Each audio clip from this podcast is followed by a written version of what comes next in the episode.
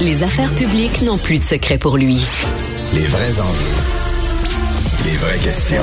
Il réalise du coup une autre primeur. Premier procès pénal de l'histoire d'un ancien président des États-Unis. Ça retient bien sûr l'attention de nos analystes. Paul, Mario, Emmanuel, bonsoir à vous. Bonsoir. Bonsoir. Sophie. Il va s'ouvrir ce procès dans l'affaire Stormy Daniels le 25 mars euh, prochain. Alors, M. Trump et ses avocats là, qui essaient de gagner du temps, de tout repousser après la date des élections, euh, Là, c'est raté, là, Paul.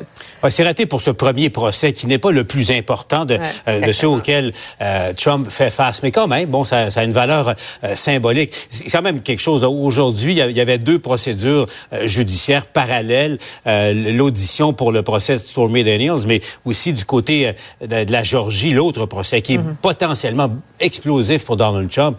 Mais là où les, les, perspectives ont changé avec ses avocats ont, ont plaidé la relation inappropriée entre la procureure euh, générale de, l'État et un avocat associé à, la cause. C'est venu ternir le travail. Il uh-huh. faut comprendre, là-bas aux États-Unis, ils sont élus. C'est une démocrate uh-huh. qui, a, entrepris la procédure contre lui. Et Trump s'en sert évidemment pour discréditer tout le processus. Emmanuel, ça pourrait glisser, ça?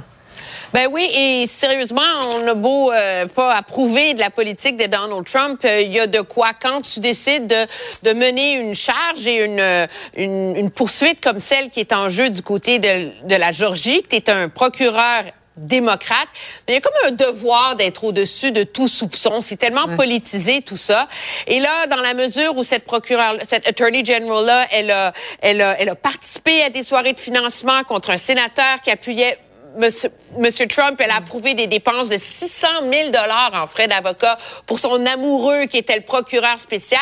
Mais tout ça, inévitablement, quand tu regardes ça, que tu écoutes ça, que ces gens-là refusent de se récuser, ben, ça prête flanc aux critiques de Donald Trump qui dit qu'à un moment donné, il y a une partie de cet exercice-là qui est une chasse aux sorcières. Oui, et en tout cas, ça plaît à ses partisans, Mario. Hein? C'est très bon pour lui. Ouais, mais en fait, euh, la seule petite question qui reste, c'est comme tout réglé. Là. Les gens sont pour ou sont contre Trump. Ceux qui sont pour lui se disent que mm. toutes ces procédures judiciaires, on les suit plus dans le fin détail. De toute façon, c'est juste là pour essayer de lui nuire. La question mm. qui reste, quand même, il y a des sondeurs qui ont déjà posé la question. S'il était condamné au criminel, est-ce que ça vous secourait, là? Est-ce que ça vous dérangerait comme électeur au point de remettre en question votre appui? Et il y avait quand même une petite tranche, ça n'en prend pas beaucoup, quelques points de pourcentage qui disaient, ouais, un gars condamné au criminel, l'élire président, ça nous fatiguerait, mais moi, je pense que l'opinion publique s'habitue. Moi, je pense que de plus en plus, les gens vont s'habituer. Puis, moi, je pense que ça changera rien l'élection. C'est drôle à dire, mais ça fait un cirque de, euh, un cirque judiciaire, mais que ça changera rien aux résultats des élections. En tout cas, avec Donald Trump, comme on dit en, bon français, never a dull moment. Euh, maintenant, parlons de cette entente historique, qualifiée d'historique à Pessamit avec la nation et nous, 45 millions de dollars euh, versés. Bon, une énorme poursuite abandonnée, assez majeure, là, Paul.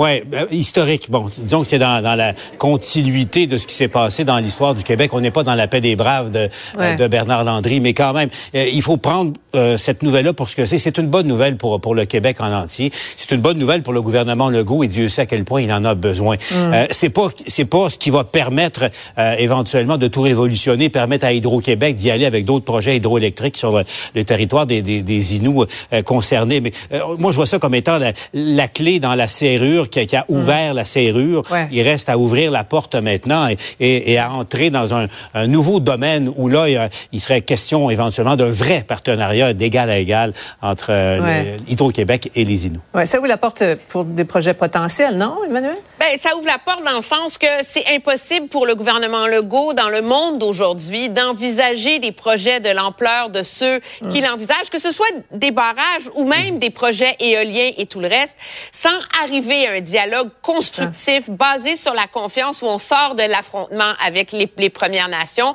Et dans ce sens-là, je trouve que euh, l'analogie de Paul est absolument la meilleure. On n'a pas ouvert la porte, mm. mais on l'a débarrée. C'est encore rouillé, mais au moins on a les moyens d'y arriver. Euh, donc c'est une première étape essentielle pour le plan énergétique du gouvernement. Et ça ouvre la voie aussi, Mario, là, pour d'autres négociations avec les nations autochtones, même pour, en fonction des discussions avec Terre-Neuve aussi. Là. Oui, ouais, jusqu'à un certain point. Et c'est des discussions qui vont être nécessaires. On aura des projets, il faut pas se leurrer. Dire, la quantité d'électricité requise pour l'électrification des transports, pour les besoins de la transition énergétique.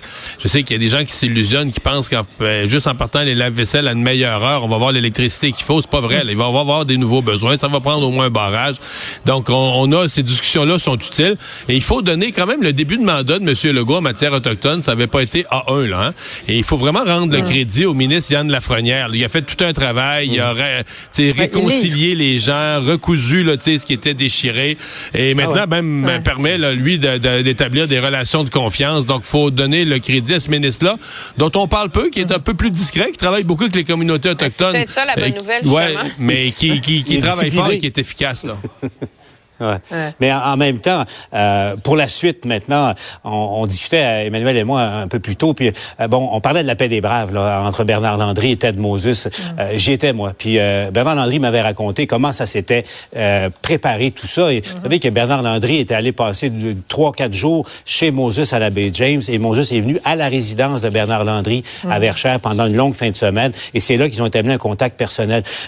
François Legault se cherche peut-être un, un, sens pour l'action de son gouvernement au cours des, des, prochaines années. Moi, je pense que compte tenu de l'enjeu et compte tenu des difficultés à venir, parce que aujourd'hui, on n'a pas réglé fondamentalement tous les problèmes, je pense que le premier ministre lui-même, euh, c'est beau son ministre Lafrenière, mm. mais ça devrait devenir la cause du premier ministre lui-même à compter de maintenant. En tout cas, Paul, il reprend, en tout cas, le gouvernement reprend le contrôle de l'agenda aujourd'hui. Ça, ça fait sûrement euh, du bien. Aujourd'hui. Oui, aujourd'hui. euh, cela dit, pas question pour le gouvernement d'abaisser le point 0,5, la limite permise d'alcool dans le sang. On poursuit la discussion euh, là-dessus après la pause.